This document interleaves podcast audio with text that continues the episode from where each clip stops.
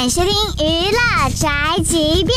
这两年越来越火的张一山，荧幕前总是一副玩世不恭的样子，其实本人完全不是这样。最近有爆料说是张一山得了抑郁症，打算长期退出娱乐圈，就一直在生病，而且是一个比较漫长的病，也可能今年年底可能就开始休息了，就啥也不干了。是因为特别忙吗？这几年可能是因为最近确实体力上有点跟不上，一直在很累的状态，但是工作还不能停。对，因为之前都答应过人家的事儿了，那我又不是那种出尔反尔、说了不做的人，呃，因为你要知道，在这个圈子里有很多跟利益挂钩的事情是没有人情在的，所有的人情也全都是在利益之上，所以我一直在在干我之前已经答应好的人的事。小小年纪的张一山，把娱乐圈也是看得非常通透。